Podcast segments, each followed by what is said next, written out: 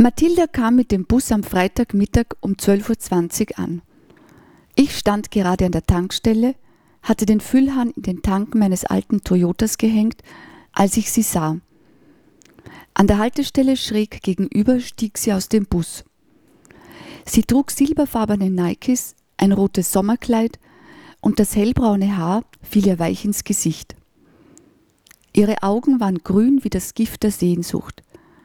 Ich konnte das auf diese Entfernung nicht sehen, und doch wusste ich, dass es so war. Ihr Anblick schoss mir ins Blut, durchfuhr mich wie die Klinge eines Messers und steckte in mir fest an einem Ort, wo ich mich selbst nicht kannte. Nicht gut genug jedenfalls, um die Hand für mich ins Feuer zu legen. Während ich ihr so nachblickte, erschien mir der Sommer auf einmal wie ein Versprechen, eine Verheißung, obwohl ich mir ganz sicher war, dass Mathildas Auftauchen Ärger mit sich bringen würde.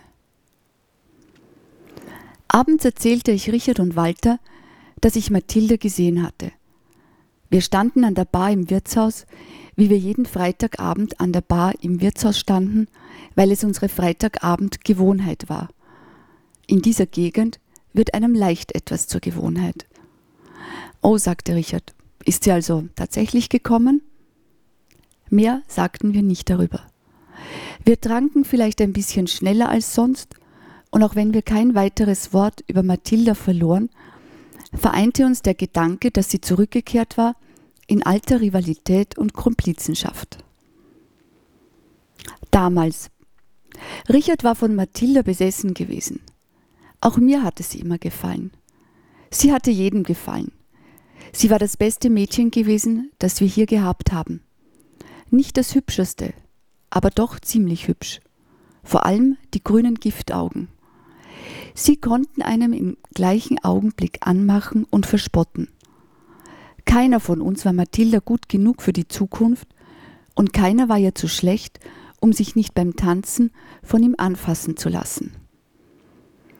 Richard hat sich mit ihr oft darüber in die Haare gekriegt und er hat sie das eine oder andere Mal geschlagen.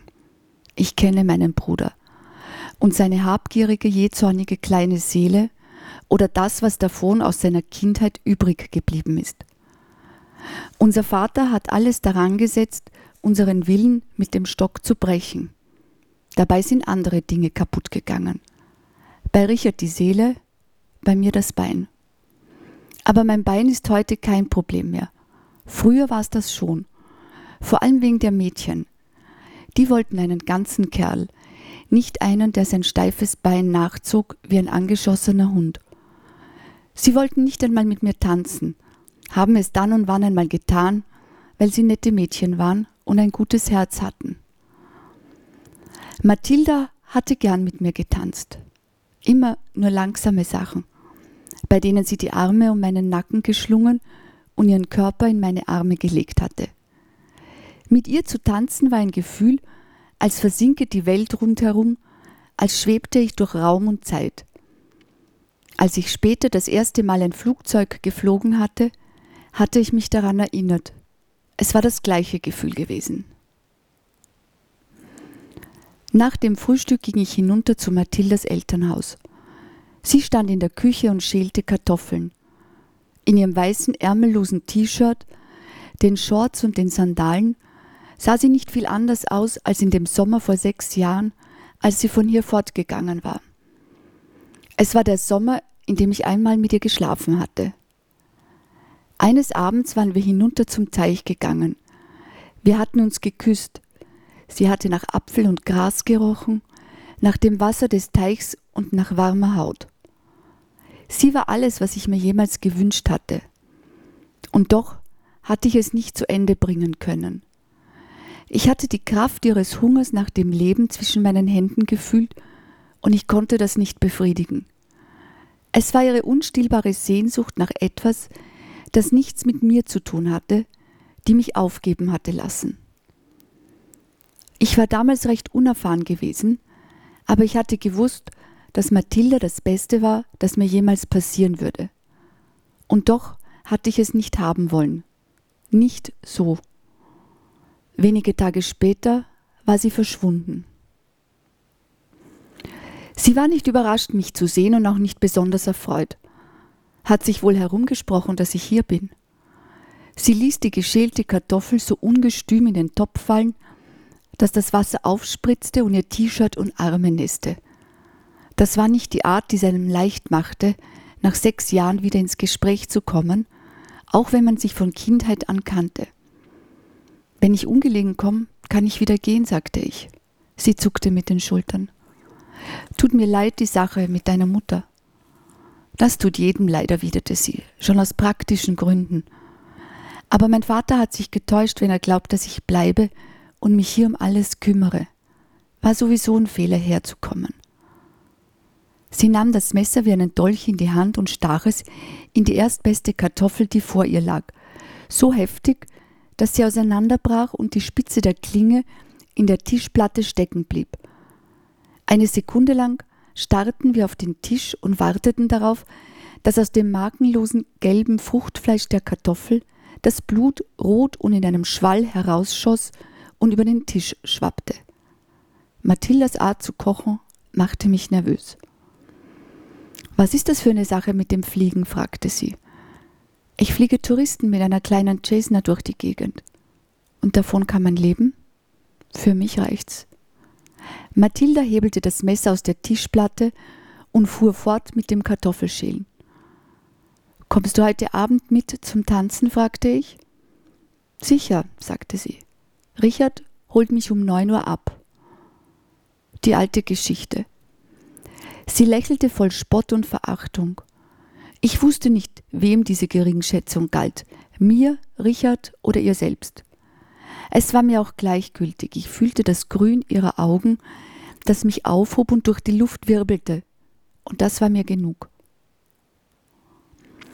So ließ sich der Sommer von Mathildas Rückkehr für uns an, als wären die Jahre dazwischen wie ein flüchtiger, seltsamer Traum verstrichen, den wir auf dem Rücken gepackt mit uns herumschleppten.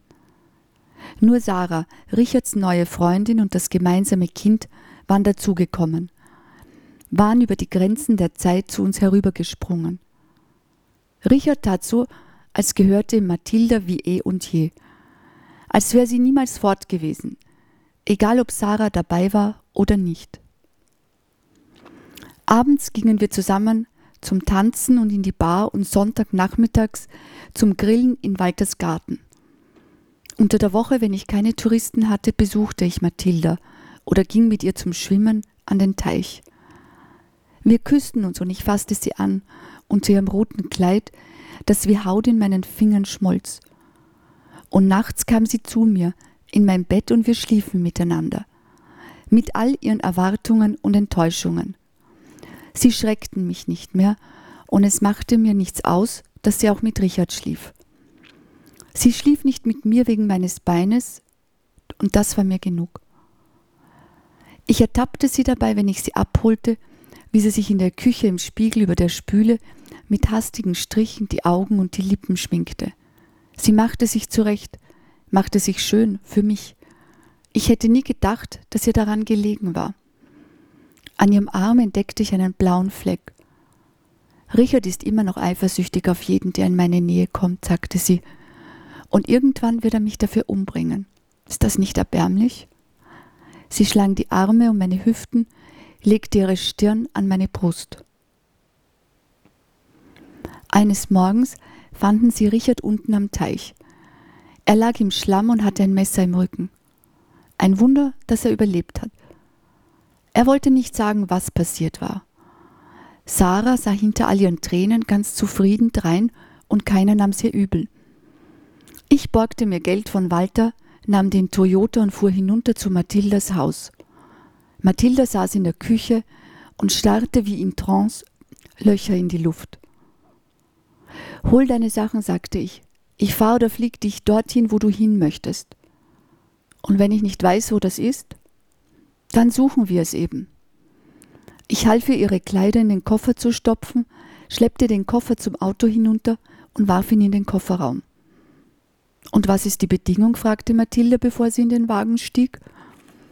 Solange du mit mir bist, kannst du machen, was du willst und schlafen, mit wem du willst. Du kannst mich auch verlassen, wenn du genug von mir hast. Ich will dich bloß nicht mit einem Messer hinter meinem Rücken erwischen. Sie sah mich an, einen Augenblick lang, wie elektrisiert, aber dann lächelte sie. Na, wenn's weiter nichts ist, sagte sie, das verspreche ich. Fahr los. Ich wusste, dass sie mir alles versprechen würde, damit ich sie von hier fortbrachte, und dass sie nichts halten würde, wenn die Zeit gekommen war. Und es war mir egal. Für ihre grünen Augen und ihre Art zu kochen würde ich mein Leben geben.